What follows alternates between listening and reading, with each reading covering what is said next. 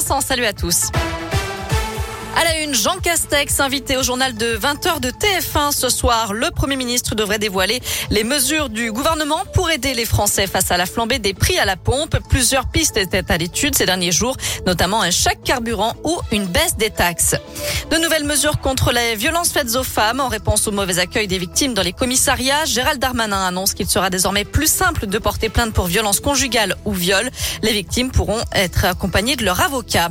120 000 foyers toujours privés d'électricité en France. C'est la conséquence du passage de la tempête Aurore la nuit dernière. Le quart nord-est de la France reste en vigilance jaune, vent violent. Partout ailleurs, l'alerte a été levée.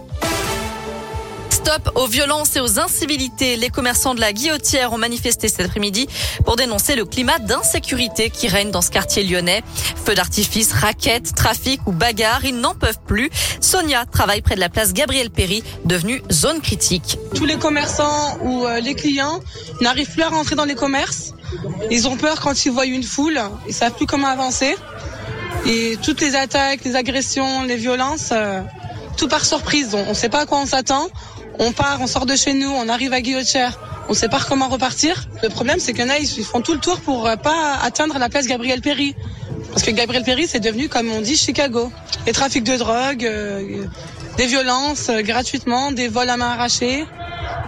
Des violences qui ont fait perdre aux commerçants de nombreux clients au fil des mois. Certains envisagent même de fermer boutique. Du renfort pour les agents des TCL, ils ont reçu 21 caméras piétons, des caméras de protection individuelles qui leur permettront de filmer en continu leurs interventions sans enregistrer. Ils pourront déclencher l'enregistrement en cas d'agression physique ou verbale ou même simplement à la demande d'un usager. 92 caméras seront mises en circulation d'ici le début de l'année prochaine.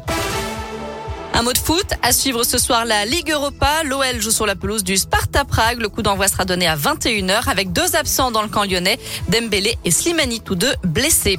Enfin, Astérix est de retour. Le 39e album est sorti aujourd'hui. Astérix et le Griffon, tiré à 5 millions d'exemplaires et traduit dans 17 langues. Et on en parle sur radioscoop.com avec la question du jour. Tout à fait. Alors, allez-vous lire le nouvel album d'Astérix, Astérix et le Griffon? Euh, vous répondez oui à 33% seulement.